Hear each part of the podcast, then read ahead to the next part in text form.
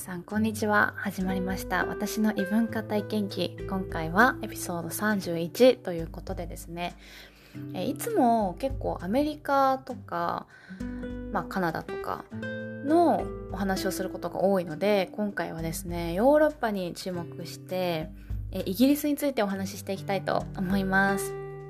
なんで今日イギリス選んだかっていうと実はですね今日レッスンをしていてあの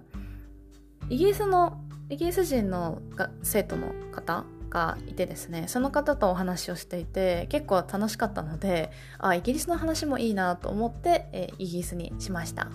で私はイギリスで留学したこともイギリスで働いたこともないんですけど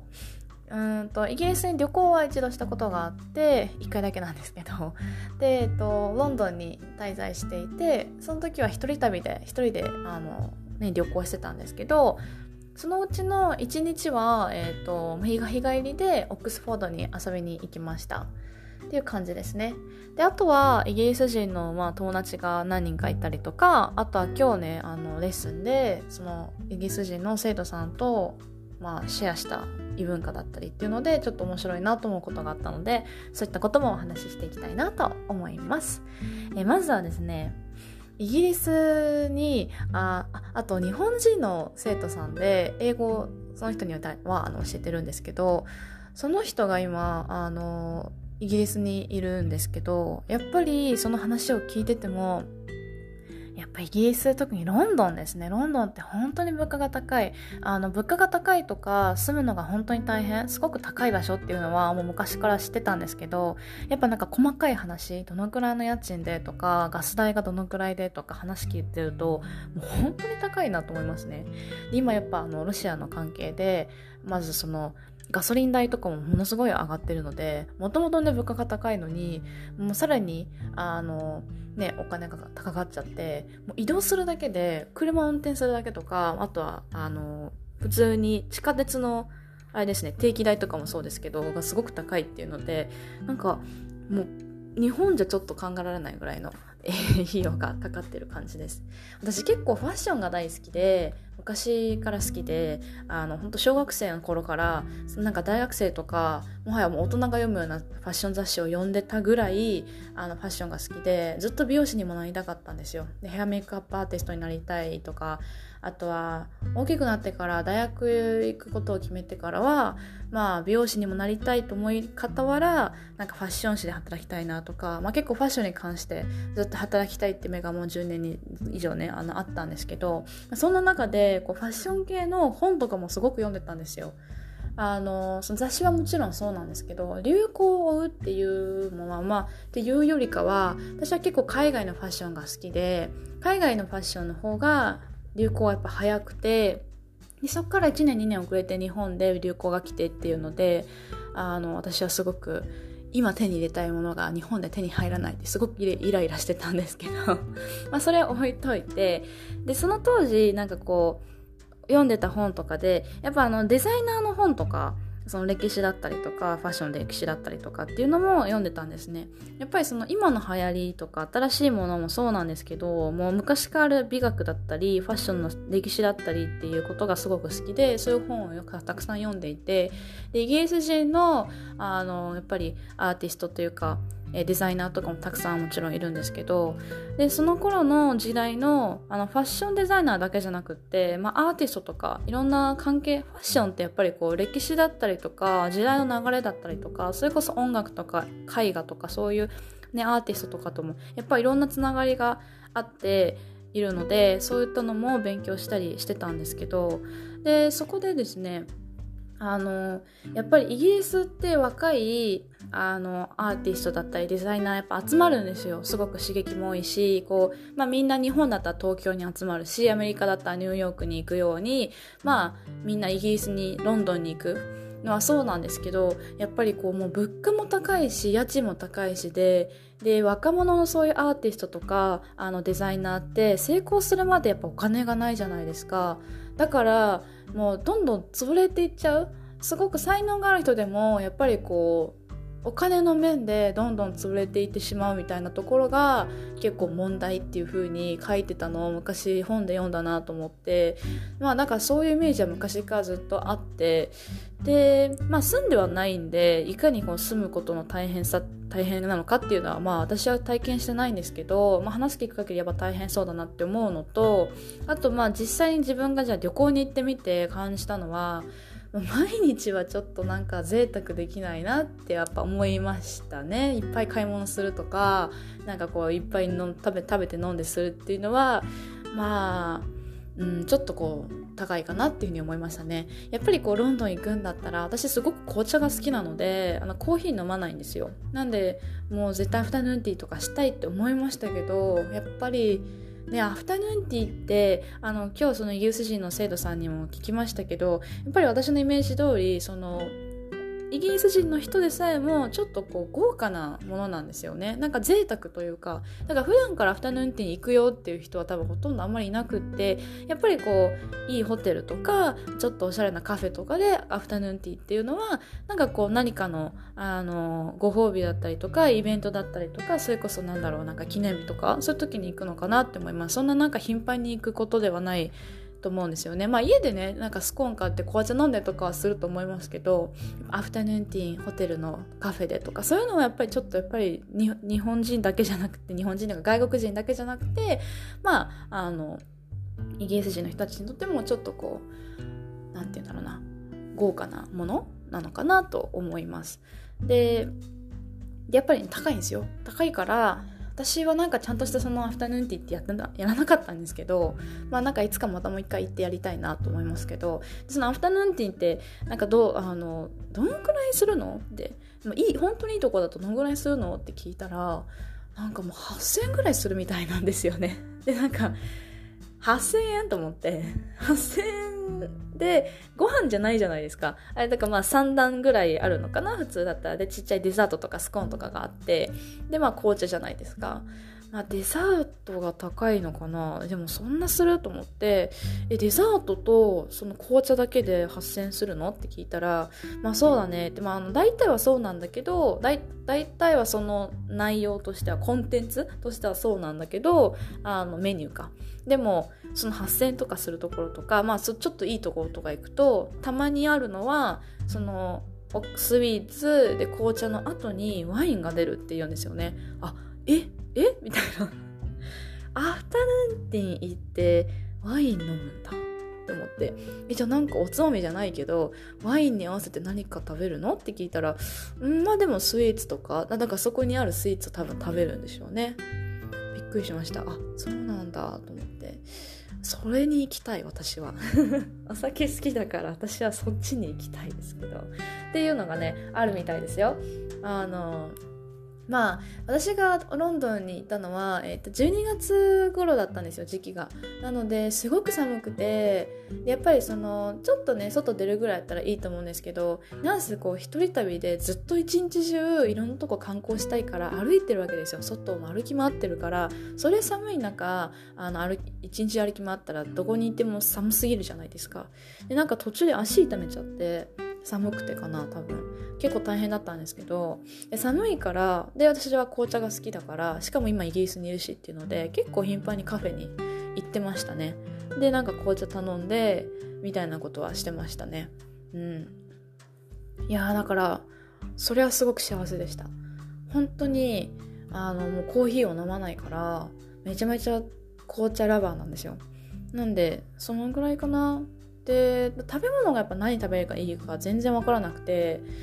まあ、フィッシュチップスは結構こう有名って言われてる店で食べたんですけどそれ以外はなんかも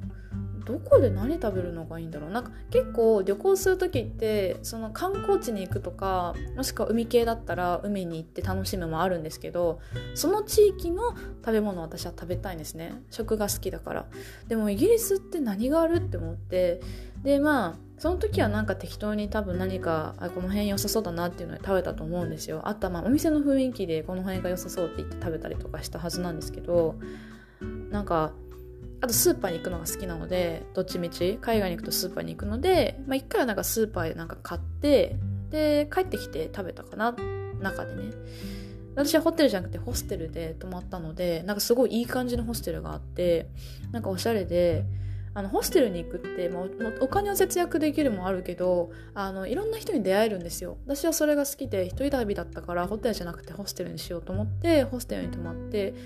で、まあ、そこでなんかこうホステルでたまにイベントもあるしなんか結構フリースペースとかもあるんで全然ね良かったですけどね。まあ、っていう話では置いといて あのそうホステルの中でねあの食堂じゃなくてなんだなんか食べるところがキッチンとかにあるんでそれで食べたりもしましたけどまあ、何がおすすめなんだと思って聞いてみたんですよね。そしたらイギリスは、まあ、確かに食がすごく有名な国ではないと、まあ、その通りだと。だからやっぱりこうスペイン料理だったりフランス料理だったりイタリア料理だったりとかそういうものを食べますよって。あとは今だとなんかインド料理カレーとかもやっぱ人気だしみたいな感じでだからその他の国の料理を食べるみたいですね。なんかアメリカとかオーストラリアとかそういうとこと多分一緒。結構いろんな国のお店レストランがあって、まあ、みんなそこに行くっていう感じみたいですね。なんでまあそれでいいみたい。まあイギリスの料理を楽しもうっていうのはやっぱちょっと難しかったのかなと思いますね。なんかどちらかっていうとご飯よりもなんかそういうあのアフタヌーンティーもあるからっていうのじゃないけどなんかちょっとしたサクッとこうカフェとかねそっちの方がなんかいろいろ楽しめたかもなとは思いました。はい。であの今日聞いてなるほど面白いなと思ったのがあのその方実はですねそのイギリス人の生徒の方オックスフォードの大学に通ってた方なんですよ。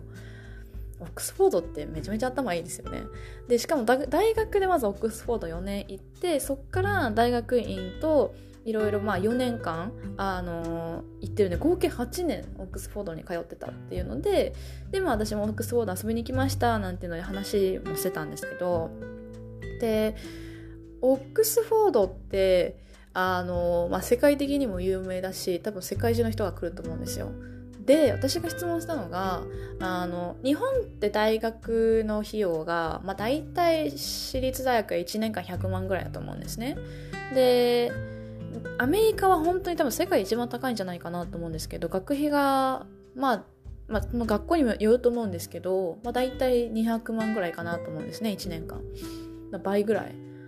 やばいですよね。4年通うだけで800万っていう。本当に。まあいろいろやり方ありますけどね。学まあ多分ローンを含んだりとか。で、まあ、その中でヨーロッパってめちゃめちゃ安いんですよ。その先進国の中でやっぱりヨーロッパって安いと思うしあの学費がかからない国とかも結構あるんですね。で私の友達はチェコ出身なんですけどチェコの子は27歳までかな？は無料なんですよ学費が。20どういうことかっていうとまず私の友達の経歴からすると普通に4年大学行きます。高校卒業してから4年大学行ってえっとそれは無料です。もうね国が払うからどこの大学行っても多分無料なんだと思います。で無料で4年間大学行ってその後になんかジャーナリズムを大学の学部で勉強してたのでその後ジャーナリストとして働くんですよ。何年か分かんないですけど。でもその後にやっぱり心理学勉強したいって思い直してまた大学に入るんですよ。それが同じ大学なのか違う大学なのか分かんないんですけど大学院じゃなく普通に大学に入ってます。で心理学また1年生から勉強してたんですよ。でその4年間の心理学勉強してるうちのどっかの1年間でまあアメリカに交換留学でやってきて私はその子と出会ったんですけどであその時もうその子は24歳とかだったのかな？なんですけどなんか27歳ぐらいまでは無料で大学行けるんだよみたいな。だからその浪人しても留年してもまたもう一回大学に行って勉強し直したいって。例えば仕事したんだけど卒業してから仕事したんだけどやっぱりあのなんか先生になりたいから教育学部で勉強したいなとかそういう人でも戻れるしだから学費がゼロってすごいなと思ったんですけどでまあゼロとまで言わなくてもフランスとかでも結構学費って日本とかアメリカに比べるとすごく安いなっていうのは思う思っていてだから留学を交換留学だったらあの別にあんまり変わらないと思うんですけど、まあ、普通に単発で留学に行くとか海外の留学あ大学に進学したいって思ってる人はいやヨーロッパやっぱ安いんじゃないかなってすごいいつも思うんですけどでヨーロッパ全体なんかや、まあ、大体安いよねっていうイメージがある。でそっからの話でもオックスフォードってあのオックスフォードだから高いの？っていう質問をしたんですよ。そしたら「いい質問だね」まあ、みたいに言われて ははって感じなんですけど、まあ、それを置いといて。でそうその通りでヨーロッパは比較的安くて10年ぐらい前まではオックスフォードも、まあ、そんな感じだった。だいたい3000パウンドぐらいだったかなって言うんですよ。で今のパウンドで言うポンド？ポンドで言うと えと1ポンド150円ぐらいなんで3000ポンドって言ったら多分45万ぐらい。多分1年間だと思います。4年間で45万安すぎるんで多分1年間の話だと思うんですけどそれでもやっぱ日本が100万ぐらい考えると半額以下なんで安いなと思いますね。なんだけどやっぱりこうここ10年ぐらいで学費はすごく上がっちゃったみたいで結構苦しいっていうふうには言ってましたね。彼はもうこのもちろん最近大学に行ってた人だと思うんであのその学費がね、えー、結構高かったっていうふうに言っていてでしかも8年通ってますから合計して。でどうしてるかっていうとやっぱみんなローン組むと思うんですね。でで私はあのすごく本当にありがたいことにお母さんが一生懸命働いて大学の費学費をね払ってくれたんですよ。私の分もお姉ちゃんの分も。だから、まあ、ローン組まずにあの本当に学校通えて本当に感謝でいっぱいなんですけど、まあ、彼の場合はね多分学費ローンを組んでるのかな？8年ですからねでまあ結局今いくら払ってるのか今のオックスフォードの学費がいくらなのかは分かんないんですけどやっぱね面白いですね。その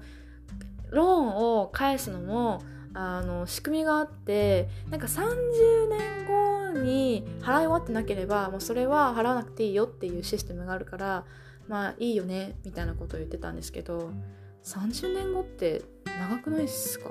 だってだって20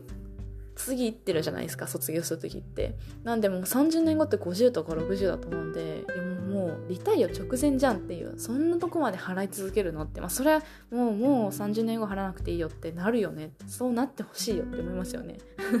ってなるんですけどでもそうしたら30年間払わないでいてあもう30年経っちゃったから時効ですね払いませんっていう人は出ないのって。今それはもちろんそんなシステムはなくってちゃんと卒業した後就職してで就職してその給料の何パーセントを支払いするみたいな仕組みがあるらしいんですよね。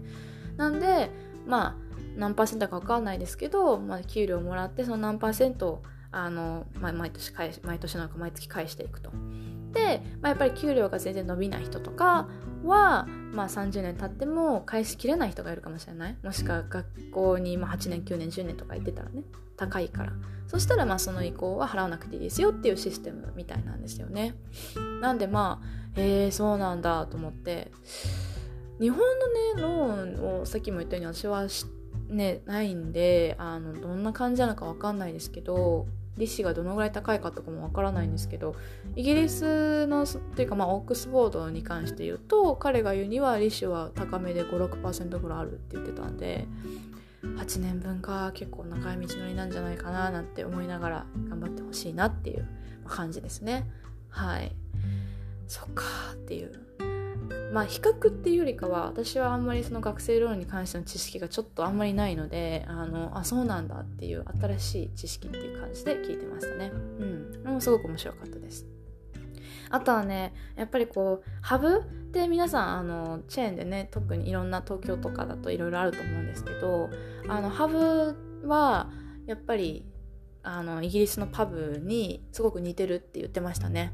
うん、あ今彼すいません、えーと、イギリス人の生徒さんは日本に住んでるのであのそういう話もできるんですけどでハブってやっぱりこうイギリスのスタイルをとっててで彼もやっぱりこうちょっと懐かしく感じたって言ってたんで、まあ、結構リアルにあんな感じになったんじゃないかなと思います。うん、私も何回何回かパブにはイギリスで行ったけど、まあ、あんな感じでしたねやっぱり雰囲気。なんかやっぱりイギリス人ってあのビールが好きなイメージでっていうのも私のイギリス人の友達がみんな大体ビールばっか飲んでたのでどうなのって言ったら、まあ、やっぱそうみたいでイギリスにもやっぱりイギリスのビールっていうのはたくさんあるみたいなんですよねなんか私が普段飲んでるビールって私日本のビールちょっと苦くて飲めないのでなんかライトなビールが大体アメリカのとかカナダのものとかあの飲むことが多いんですけどイギリスのビールって私あんまり飲んだことがなかったのでなんかねドイツとかねあとはアジア系のビールとかはね結構いろいろ日本でも見るし海外でも見るんであのまあわかるんですけどイギリスのビールってたくさんあるんだなと思って。まあだかそういうローカルビール飲んだりとかあとはまあ普通に彼は日本のビールが好きって言ってましたけどね。日本のビールも結構海外で売ってるんで特にその朝日とかあのなんだっけもう一個。忘れちゃった。あのあれもねあの一番人気のやつですよ。有名なやつ。もあの次結構海外アメリカとかカナダとかヨーロッパとか、ね、行っても空いてるんで日本のねビールはね飲まれてるんだなっていう感じはしますけどね。うん。いや行きたいですね。なんかこう日本の居酒屋はおつまみの酒を飲むことをメインにして味の濃いものを食べながら、まあ、飲むみたいなのが食べながら飲むっていうのが普通だと思うんですけど座ってね。やっぱなんかアメリカとかだともう食べちゃうんですよ先に。先にご飯食べちゃって9時とか10時ぐらいに飲みに行こうぜって言ってバーに行くんですよ。もちろんバーであの食べ物をねなんかチキンウィングとかそういうなんかポテトフライとかそれ出してるとこもあるんですけどやっぱこう飲みに行く感じなんですねメインが。なんかクラブじゃないけどクラブっぽいバーもたくさんあるしでもなんかそのヨーロッパとかだと例えばスペインのバルとかはちゃんとタパスがあるとかそのイタリア人は結構食べながらワイン飲んだイメージですけどね。でそのイギリスのパブもやっぱりお酒飲むためにバーにパブに行く人もいればパブでちょっとこうつまみながら飲むみたいな人もいるみたいな感じでまあ、うん、日本みたいにたくさん食べる。食べなめちゃめちゃ食べながら飲むわけじゃないけどうんアメリカ人みたいにもう完全に飲むだけとかもうダンスするとかね。そういう感じではなくってちょっとつまみながら食べたり飲んだりっていう感じなんでまあ結構そのスタイルは好きですけどね。居酒屋もねやっぱなんか好きなんですけど味食べ物が好きなんであの日本の居酒屋も恋しいなと思うんですけどどちらかというと食べ物が食べたくて。お酒は私は結構その洋酒の方が好きなのでワインだったりとかウイスキーとかねあとリキュールウォッカとかそういうのが好きなのでまあ個人的には居酒屋よりもそういうパブとかバルとかあとはまあアメリカとかそういうところのバーとかの方がまあ好きなんですけど自分には合うんですけどでもやっぱこう食べながら飲む食べながら飲んで喋るみたいなのが本当は一番いいですね。うん。なんでそういうパブスタイルっていうのは一番いいなと思います。行きたいな。ただ音楽がねちょっとロックじゃないですか。結構。イギリスってロックの方がなんかこう人気というか。私あんまりロック聴かないんで60年代70年代ロックは好きなんですよイギリスの。でも今のロックはあんまりわからないんでバーとかパブかパブ行ってもちょっと音楽がねわからないなっていう部分が悲しいんですけどまあまああの何のオチもないですけどこんな感じですね。どうでしたでしょうか？ちょっともう一気にもう時間経っちゃったんですけど次はですね、まあ、いつになるかわからないんですけどできればヨーロッパの話もしていきたいなと思います。いろいろね行ったことある国もあるしあとやっぱそのその国の友達とかも結構いるので、まあ、そういう話も含めていろいろね、えー、アメリカカナダだけじゃなくて他の国のお話も体験談もしていけたらいいなと思います。それでは今日は最後までご視聴いただきありがとうございました。じゃあまたね。バイバーイ。